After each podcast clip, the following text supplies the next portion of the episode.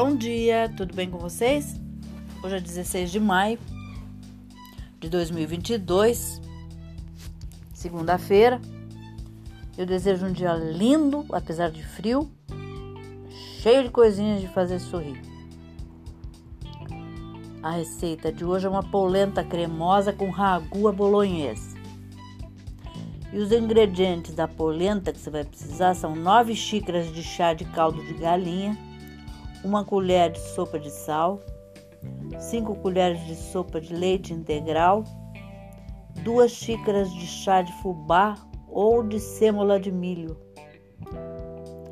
Os ingredientes do ragu: 3 colheres de sopa de azeite, 4 dentes de alho picado, uma cebola grande ralada, uma cenoura média ralada, um quilo de fraldinha sem gordura ou outra carne de sua preferência, uma colher de sopa de sal, pimenta a gosto, quatro colheres de sopa de extrato de tomate,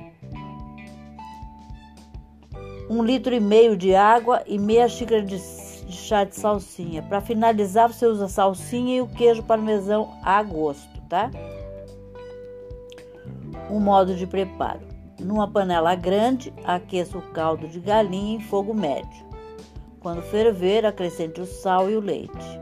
Abaixe o fogo, acrescente o fubá aos poucos. Com a colher de pau ou um batedor, vá mexendo sem parar e deixe cozinhar por cerca de 30 minutos. Cuidado porque quando começa a ferver, fazer aquelas bolas, bolhas que né, estoura e vem, vai polenta na tua cara, na tua mão, então você fica ligado. Ela vai ficar pronta quando se, de, se desprender da, das paredes e do fundo da panela. Daí esse, esse é o ponto. Aí você desliga o fogo e reserva.